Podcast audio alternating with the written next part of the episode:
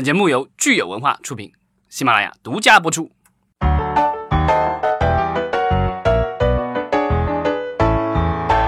欢迎大家收听新一期的影视观察，我是老张。大家好，我是石溪。对，今天大米因为身体不适啊，休息一期。对，然后我们先回应一下热心听众的留言。这位弥勒的听众他说想了解一下两亿刀奈飞签全游编剧是不是要有什么大的动作？全游的两位这个就是所谓的 showrunner 大编剧了，然后最近是签约了奈飞啊，然后之后他们会啊共同开发一些剧集。呃，但是目前来说，从好像从目前的新闻来说，似乎他们并没有公布呃他们将来要做什么样的项目。当然，就是呃，如果是全游的这俩编剧来做的话，我觉得肯定是又大又贵的项目吧。所以估计可能还要等上一阵儿，而且这俩编剧最近也在写《星球大战》，对吧？对他们要写，然后应该也要导的，就是《星球大战》新的三部曲，就是今年圣诞节上映完了以后的话，又又是一个三部曲的终结。之后的三部曲应该是由啊全游的这两位编剧来操刀，并且可能会指导。嗯，其实你别说哈，这个全游第八季给写成这样，这么多观众不满意，这么多粉丝吐槽，结果这俩编剧还真是一点都没受影响，该该挣钱挣钱。对啊，那些骂的人都是看过的呀，所以说你这个人家钱已经赚到了，那你再骂无所谓了。而且这一次的这个艾美奖的提名也充分体现了，对吧？好像是有史以来剧集类的节目就是被提名最多的一个。所以看起来，我们有时候粉丝的这个吐槽和可能和业业界的一些反响，可能还是不太一样哈。对，人家能做到这样已经挺不错了。没错。然后还有一位叫熬夜熊猫的听众，他在听我们这个每一季度在盘点这个立项新片的时候，他说听到了自己曾经比过稿的项目，也是很震惊。啊，那说明就是这个项目还是在推进了，只是说选的编剧不是他了。对，有的时候项目可能在立项之前，编剧都会换好几轮哈，然后也看说到底编剧和这个项目能不能契合。对，就是这个所谓的比稿的话，美国那边其实也有，就是现在那些做所谓的大的这个系列电影的，他们其实就是会有一个所谓的啊编剧编剧室 （writers room），然后就很多个编剧在一起，比如之前报道过那个。啊，变形金刚就干过这种事情，因为他要同时打造好多部电影，所以他请了很多的编剧来，然后这个所谓的集思广益嘛，然后大家各自出想法，然后最后可能制片人就是所谓的这些超级制片人们会去，还有就是呃大的片场的话，他会选择最后采用哪些故事啊，这样的这种做法的话，其实对编剧来说的话压力就比较大了，因为就是你签约了，然后可能收到了很小一部分钱，但是最后你不知道你的这个。就是你的想法会不会被采用？另外的话，就是即便你的想法被采用了，到最后这个东西怎么署名也是一回事儿，因为太多的人参与了，然后最后你能署到什么名，或者有没有你的署名，都是一个问题。是。呃，希望咱们这位熬夜熊猫的听众，下次如果有你参与的项目最终立项了啊，然后你能署上编剧这个名字，然后也告诉我们，我们也会恭喜你的。对，我们会在这个节目里帮你这个庆祝一下。是的，好，那我们今天这期节目来聊点什么呢？对，这一期节目我们这个就是延续我们那个老传统，就是帮有钱人数钱。对，最近好像没有什么大新闻，全是零零碎碎的新闻哈。对，所以我们这一期就是一个新闻大乱炖，我们随便聊一聊最近的和钱有关的一些，呃，或多或少有关的一些新闻。呃，是的，我们首先来看看说这个变形金刚啊和佩奇成了一家人了，这是怎么回事？对，就是变形金刚的话，如果大家买过它的玩具，就知道它是来自于著名的玩具公司孩之宝，啊，这个翻译也是非常的。这个我觉得这个就跟可口可乐有的一拼了，就属于一看就其实挺喜庆的。海之宝一看就是整局做玩具的，但其实它的英文其实是一对兄弟的那个名字的缩写，啊，不是一对，好几个兄弟吧，算是。啊，Hasbro 是吧？对对，然后那个这兄弟的话是叫 Hassenfeld，那不不大好念了，所以他们就把它简写成了 Hasbro，这个就跟华纳兄弟一样的。所以我觉得，如果当年他们套用了华纳兄弟的那个翻译方法的话，就变成了哈四兄弟。嗯，然后他现在翻译成孩之宝，真的就是从表意上哈，就特别的传神。对，如果大家有谁知道这个孩之宝这名字是谁翻译的，这个哪位神来之笔啊，这个大家可以欢迎留言一下。孩之宝它是美国的一家玩具和棋类的游戏公司，它旗下其实在国内可能最著名的可能就是变形金刚系列了，就是它当年和日本人合作，然后做了这个玩具，又做了这个节目。其实它的这个商业模式的话，就是今天国内类似于像奥飞这样的企业所模仿的，就是说，呃，我要是卖玩具，但是我知道我的玩具需要有 IP 才能卖得更好，所以呢，我就自己花钱。去做这个，把这个 IP 推起来。那这个就是怎么做呢？就是去做电视剧，去做电影，然后做广告。各种东西，然后做书做什么的，就是把这个东西打造成 IP，然后让其实我最终的目的呢是要在玩具中赚钱。当然，从如果是从其他方面能赚钱也挺不错，比如说变形金刚就从电影里也赚到了不少了，有有其中有好几部都是全球票房超过十亿美元。嗯，看起来奥飞是真是学到了孩之宝的这个公司的精髓啊。好像奥飞早期好像也给这些。呃，Mattel 啊，哈，还有这个就是呃，美泰，还有这个孩之宝之类的公司做过代工什么的。哦，我印象当中啊，当然也有可能记错了。所以我们说这个孩之宝其实就是美国的奥飞呗。那应该说奥飞是中国的呃孩之宝。对。但是就是说奥飞想模仿的这个策略的话，其实呃孩之宝的话，我觉得它呃其实还是很有野心的。它之前其实也推出过这个电视台。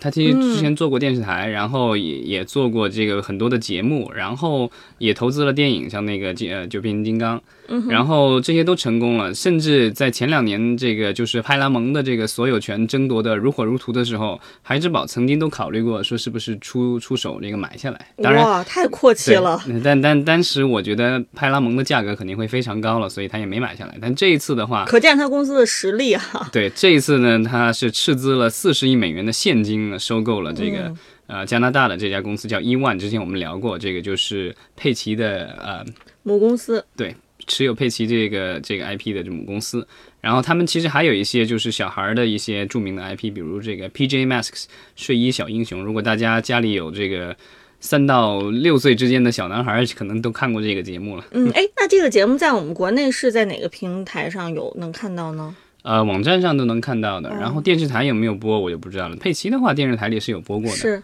对。当然，佩奇我觉得就是呃，感觉他的这个。势头的话，似乎是被春节档的那部大电影感觉给削弱了一些。嗯，你也可以说它是春节档电影削弱，但是你也可以说它可能就是那个最风潮的那段时间可能过去了，也有可能。对，但是这个肯定是一次强强联合了，因为虽然佩奇的大电影不是很如意，但是它在全球各地，尤其比如说在中国大陆地区的话，一年的授权费据说都已经是这个到了十亿人民币级的，所以这是很很赚钱的一个 IP 了。我们还是可以在一些产品上、商品上看到这个佩奇的代言。对，然后呃之后的话，估计孩之宝也会深度去开发这个伊万的下面的这些呃产品。然后另外的话，其实我们之前也聊到过，伊万其实还投资了斯皮尔伯格的公司，这个 Amblin Partners。孩之宝其实之前就跟斯皮尔伯格有合作过，原来的那个就是变形金刚大电影，其实就是梦工厂开发的。斯皮尔伯格其实一直挂的都是监制。所以我不知道，就是他们这样的一个操作的话，是不是会呃，在将来的话，会在真人电影上面可能也会有更多的这个作为。嗯，感觉呃，这些大的背后都有着千丝万缕的联系哈。嗯嗯。好，接下来我们来说一部呃，最近忽然在朋友圈、各种微信公众号刷屏的一部电影哈。对。它就是《美国工厂》（American Factory）。对。但是我们其实不是 不是影评节目，所以我们不是在说这个，不是在评论这个电影本身哈。我觉得这个电影非常有意思，是正好去年一八年五月的时候，我们节目当中特地介绍了奥巴马和呃他老婆叫什么？米歇尔对，米歇尔奥巴马和奥巴马前总统，他们这个前第一家庭哈是签约了奈飞作为。这个奈飞的制片人要呃为奈飞打造一系列的奈飞自制的节目，当时是去年五月份我们就已经播过这个新闻，时隔一年多的时间哈，我们今天是终于看到了他，呃第一个发布出来的这个项目就是美国工厂，然后看他的这个成绩，我觉得可能可能在国内和在海外的这个反响啊不是特别的一样啊，但是我觉得这个成绩还是让大家眼前一亮的，还是非常好的。对他在美国，我觉得他的反响似乎没有那么大，也就是你在那个就是美国的一些主流媒体里的报道，其实看的不是很多。但是我觉得这几天就是我咱们的这个公众号，感觉就是一一阵狂欢，然后有大量的这个公众号文章写出来，对吧？有人是做这个评论，有人基本上是把这个纪录片里的各种剧剧情都已经都已经泄露出来了。是的，我们当时呃一年以前介绍的这个新闻的时候哈，其实那个时候很多细节还没有，奈飞也没有透露，然后这个奥巴马也没有透露。那今天随着这个呃电影的发布出来，就是我们看到，然后呢背后奥巴马这个公司如何运作的，以及跟奈飞签署了哪些项目，其实也都浮出水面了。我们可以来看一看。嗯，对，呃，奥巴马的这个跟他太太的这个公司呢，叫他取了一个名字啊、其实也是向他可能童年偶像致敬吧。这个叫 Higher Ground Productions。Higher Ground 其实是 Stevie Wonder 的一首歌的名字对。然后就是他们之前的这个各种新闻稿里说的，也是说他们要跟奈飞合作，做一些可能有一些就是社会影响力的项目。那有可能是纪录片啊、也有可能是这个就是剧集或者电影。是啊那这次题片、电影、剧集都有可能。然后这一次出的其实是一部纪录片电影啊，然后这个电影的话，出品方其实是有两家了，一个是他的这个呃奥巴马的公司，对，还有一个就是我们之前也聊到过的一个公司 Participant 啊、Film，那个就是呃参与者。对，然后这个公司是之前我们介绍过，是易贝的曾经的 CEO 啊，然后嗯。他开的这个公司，然后其实他也投了那个呃斯皮尔伯格的这个 Amblin Partners 这个公司，所以跟这个孩之宝对对对，现在也都都扯上关系了。对，然后我们看，其实奥巴马除了这一部《美国工厂》，他四月份还发布了呃另外的几部片子哈。那这几部片子就像老张刚才说的，他。的确都是，就是这个题材都是希望它有一定的社会意义，然后能能够对观众有一定的这个启发和教育性。那这个题材呢，也是涵盖了一些历史的题材呀、少数族裔、性别平等和食品健康等等。嗯，我觉得这里面很有意思的是，它有一个专题片是专门针对少年儿童的，然后是向少年儿童介绍怎么样是一个合理的健康饮食的方式，然后能够杜绝美国的这个肥胖儿的现象啊，就是希望通过这个纪录片能够鼓励少年儿童多运动。所以我就想到，就是说，哎，之前我们好像还探讨过，说奈飞的内容是不是会比较成人化一点儿？但是现在看起来说，像这个奥巴马他们做的这个呃整个的这个片单里面，也有这种就面向合家，就是面向家长的，然后比较合家欢的，适合一个全年全年龄段看的这样的内容。对，就是既有给成人看的，也有给小孩儿的。因为之前这个米歇尔奥巴马作为第一夫人的时候，其实她当时有一个运动，就是说让这个孩子们吃更多的蔬菜，然后这个减肥。然后当时在白宫的草坪上也种了那个，就是各种蔬菜什么之类的。所以他们的这个整个团队，就是他们选择的题材，还是就是非常嗯、呃我们能看出来啊，就是他们还是有一些很很有理想主义的。对，他甚至有一个剧集，说是在纽约的这个时尚界的，然后讲的是说这个呃女人和有色人这就在这个这个这个时代，对，在这个时代就是怎么面临的挑战，然后又又同时经历着巨大的进步。就不知道说他这些剧集出来之后，或者是专题片也好，或者是剧情片也好啊，出来之后不知道商业上面的反响到底如何。不管，但是不管这些片子就是就是市场反响如何，呃，奥巴马。他至少自己，我觉得是，呃，从奈飞那边也是捞了不小一笔吧，说的更说的比较直白一些。对，当然就是具体它是多少没有透露了，不像那个之前我们聊的这个就是。呃，权力全游的两位编剧这个签约，然后当时就是有各种传言，有人说三亿美元，有人说两亿美元，还有人说可能没那么多，一亿五，当然就是肯定是过亿美元的一个合约了。但是是到底奥巴马这个装了兜里多少钱，我们不得而知了。嗯，可能还是要维护一下奥巴马第一家庭的这个形象哈。可能这数说出来，有些人可能多多少少会让人咋舌吧。对，因为它这个主要的还是一个就是一个宣传作用嘛，所以他选的项目也都是说希望是促进大家的理解。是我之前其实看一个评论，还在说奥巴马有可能是美国的前总统里面商业上是可能是最成功的啊，当然我们底下讨论的时候，老老张说你当然不能跟川普 相比，川普可能是无论是当没当上总统，当总统前、当总统的时候和总统卸任以后，他都会是史上商业最成功的一位美国总统。光光看他就是总统任在任期间，他在中国注册多少商标，你就知道他有多大野心了。嗯，但是奥巴马的他这个商业价值，呃，不光是我们说能用这个。钱数来衡量，他的口碑其实相对来说是不错的。我觉得可能他的口碑和他的这个呃商业价值结合起来，应该是最成功的前美国总统。那我觉得，因为有奈飞这样的视频平台出来之后呢，他其实是把前总统这这样品牌的商业价值又进行了无限的放大。对，以前可能最成功的这个总统电影人的话，其实也是副总统电影人，应该是戈尔。戈尔的话，凭借一部这个那个叫什么《Inconvenient Truth》。那个讲全球变暖的这个纪录片，当年他是他是得了奥斯卡奖的最佳纪录片奖，所以人家是站上过奥斯卡领奖台的。这个是应该是算是呃最成功的这个，但虽然他是副总统了，所以说如果是总统的话啊，这个奥巴马的这个纪录片能够得到奖的话，那也许他会成为有史以来第一个这个得过奥斯卡奖的这个总统吧。没错，但是同时，其实前就是这个美国卸任的总统，通常他们的商业价值是体现在，呃，演讲和卖自己出的自传上。对，当然这个也有干其他事情的，像这个小布什现在也在画画啊，干嘛的？然后还有就是各种慈善，然后给这个企业做顾问啊什么的，就是或当然就是我觉得就是照着川普现在这个态势下去的话，他离任了以后，应该是继续经营自己的商业帝国吧。嗯，好。接下来我们来看看该给谁数钱了。全世界最会数钱的一个杂志帮我们这个梳理了一下，呃，过去的一年当中的这个名人的收入榜。所以我们这次来看的是这个福布斯发布的世界名人富豪榜。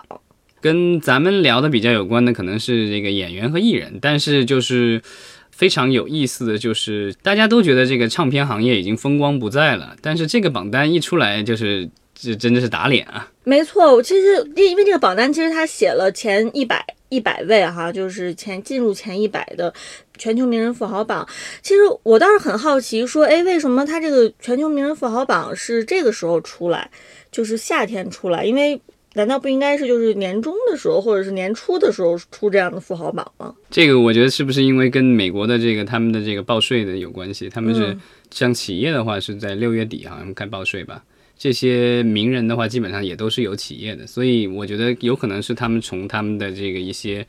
啊，因为这个资料的话，其实我觉得也不可能是这些名人去自己提供的，所以其实我觉得也是应该福布斯去做了各种研究，然后从公开的和他们自己一些特有的渠道找到了一些资料，然后拼凑出来的这个。所以你看这个上面的话，其实华人的这个面孔的话，就只有一个，就是成龙。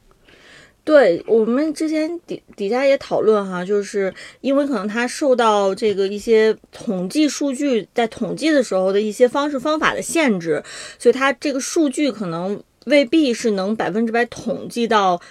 涵盖到全球每一个角落的富豪的。对，而且他这个因为是名人嘛，所以就是你要想什么是名人，我觉得就是可能。呃，对他们来说，可能都没有进入他们名人这个雷达的那些人，可能就根本就不会出现在这个榜单上。比如国内的有些演员，我觉得他们的这个收入应该是完全可以进入这个榜单的。我们先不说第一名到到多少啊，我们先说最后一名。最后一名是席琳迪翁啊，这个唱《泰坦尼克号》那主题曲的席琳迪翁，然后他是三千七百五十万美元，有两亿多人民币吧。我觉得国内的有一些我们的演员或者歌手还是能达到这个数量的，所以其实是完全有机会进入的。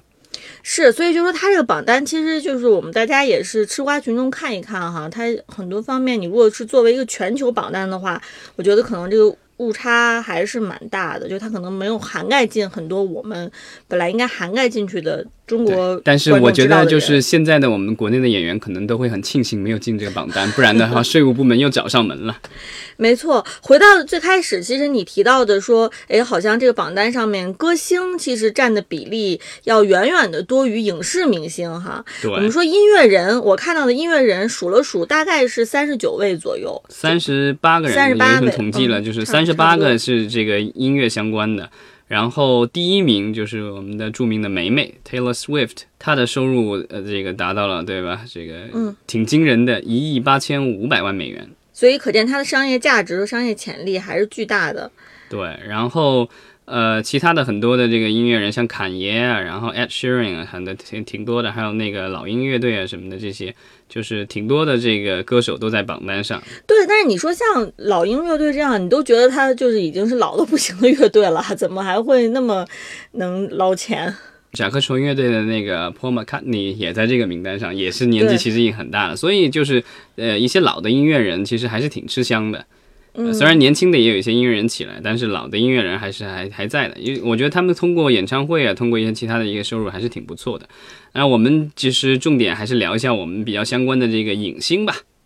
对影星，我挺惊讶的哈，就是整个在这个前一百的榜单里面，影星大概其实也就是十一个人，十一个人，非常少，而且女的影视明星是更加少。一个都没有那个谁啊，有有一个，呃，斯嘉丽·约翰逊在，对，就只有只只有只有一个是女影星，她是电影明星。然后除了斯嘉丽·约约翰逊是电影明星以外呢，还有一位是在《摩登家庭》里面饰演一个配角叫 Gloria 的一位女士女士哈，一个女星。然后她这个榜单上还特地标明了她是电视剧明星，所以其实满打满算，真的就是你要说女演员的话，就是这两位。对，但是女歌星其实挺多的，说明我觉得就是在音乐界的话，感觉呃女性的话还是比较强势，但是在这个影视行业的话，我觉得还是这个现在目前来说还是男性相对强势一些。对，所以那我们就来看看进入这个榜单的，呃，有男男演员、男男影星啊，都有哪些？对，这排第一名的是这个大家能想到吧？，巨石强森，就现在电影院里都能看得到的。对啊，我觉得强森就属于一年至少现在好像平均每年都得至少登上大陆呃大荧幕，至少得要个两三次吧。嗯，对，今年他有这个《速度与激情》的这个番外，然后另外的话年底他有那个《勇敢者的游戏》续集，我不知道那个是会能不能同步，或者是还要延续到明年上映。但是这就是每一年的话，就是我觉得见不到这个强森的光头，就感觉这个电影院可能是不是还缺点什么？然后除了强森以外，其实排在前几名的呃男影星，其实都是跟漫威的电影有关，对不对？就是漫漫威给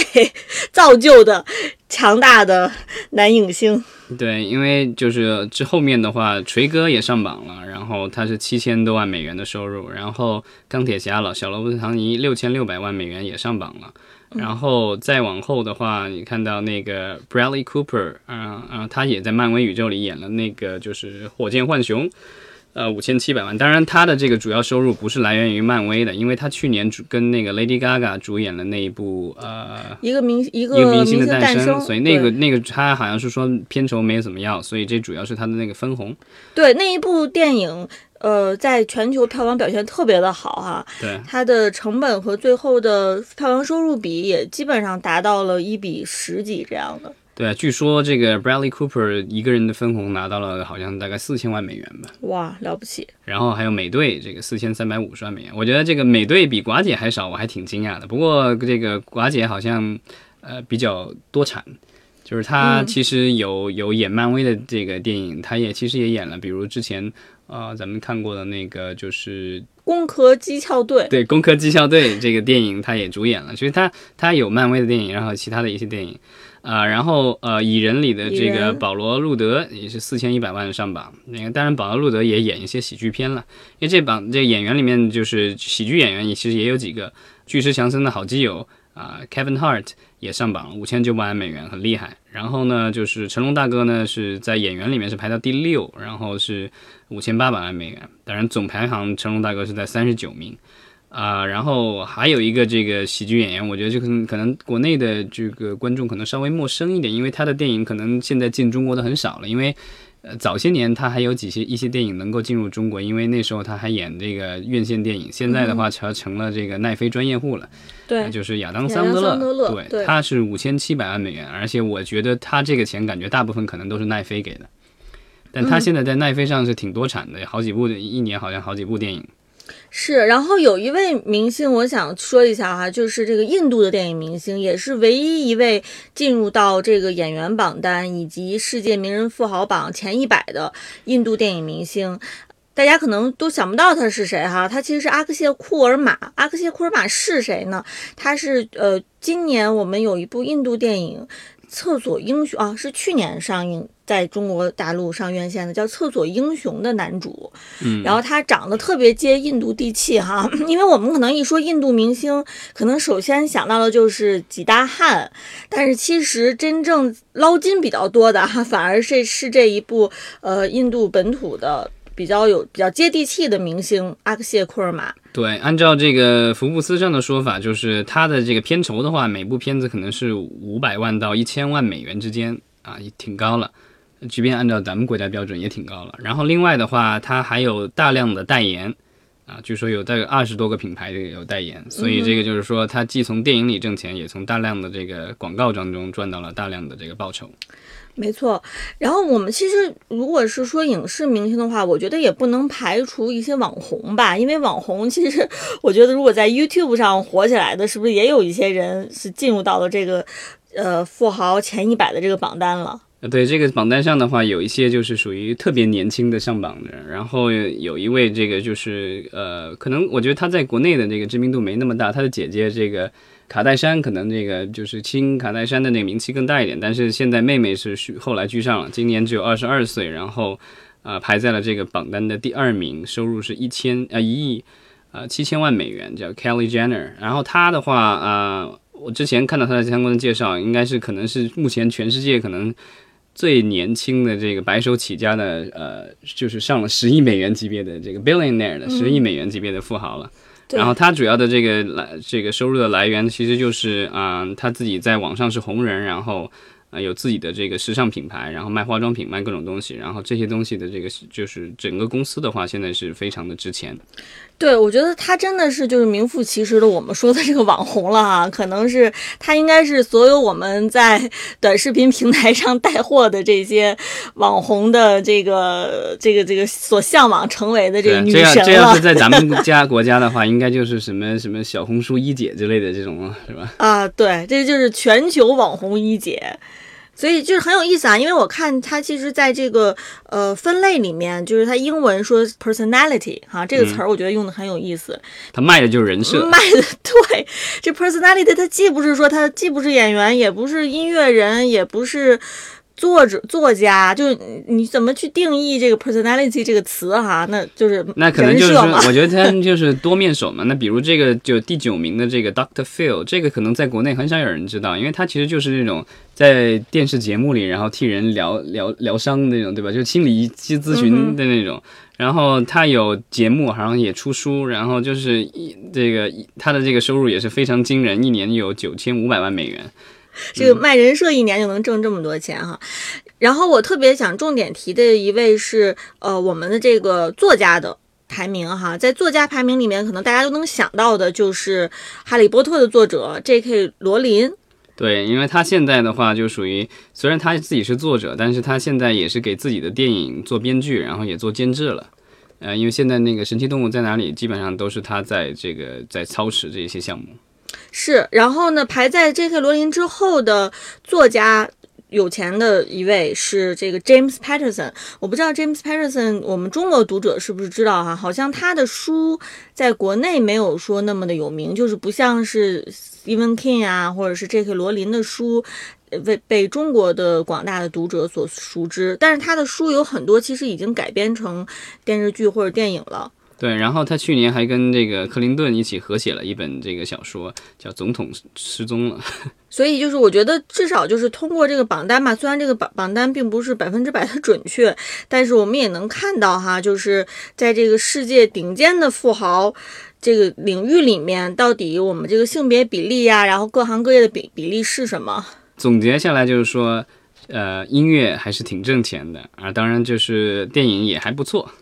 体育其实也是非常挣钱的，然后体育的话，排名第一的其实是那个足球运动员梅西。但是很可惜的是，在所有的运动员里面其实没有女性运动员，全部是男性运动员。对，那就我觉得就是这个之前就是我们那个中国女足的那个遭遇，其实大家也就看到了，就是说虽然中国女足在世界排名上比中国男足要高很多，但她每年的这个赞助啊什么的要差很多。这个其实在，呃美国有类似的情况，因为那个就是美国的男足就是一进世界杯的话，拿到的赞助比这个美国女足拿冠军的那个赞助都多。对，但是你说的这个就让我想到说特别有意思，就是我我们其实马上要出的两部电影，一部是在讲李娜是一个网 中国的女网球运动员，然后另外一个就是中国女排哈、好像对于我们男运动员最近有没有电影出来，并没有吧？因为中国男足因为成绩成绩拿不出来吧，可能是就是你没有什么能够拿上国际台面的，对吧？对啊，那打得好的可能就乒乓球和羽毛球，那那些感觉好像不是很有这个能够拍电影的这个潜质的。然后，而且我觉得主要可能是人设的这个，因为李娜的话，我觉得她很特殊，是因为她是呃，因为她当年好像是就是促进了国内的这种专业运动员的改革，然后她等于是不要国家的钱，然后自己出钱，然后自己去训训练，然后奖金都归自己。不用跟国家去分享，是一个比较新的一个模式。然后最后自己是成功了，然后这是成为了全球最著名的呃 网球运动员之一，对对吧？然后啊、中国女排我觉得也是因为得了那么多年的冠军，然后郎平的话当年也是属于很传奇啊。对很传奇的人物，就是既带领的队伍就是自己打打成了冠军，然后去美国又把美国队带成冠军，然后回国又把中国队带成了冠军。我觉得是就属于就是到哪儿都是冠军的这样的一个角色。是，所以我们这个中国的男体育明星们可能要加油了哈。对，不然的话就是收入上不去，电影也来不了。是的，好，那我们今天其实基基本上都是在替有钱人数钱哈。对，数的差不多了。如果大家对这个福布斯的榜单有兴趣的话，我们可以留个链接，然后您可以自己这个看一看，呃，少赚了多少钱吧。好的，那我们今天就聊到这儿，谢谢大，家谢。谢大家。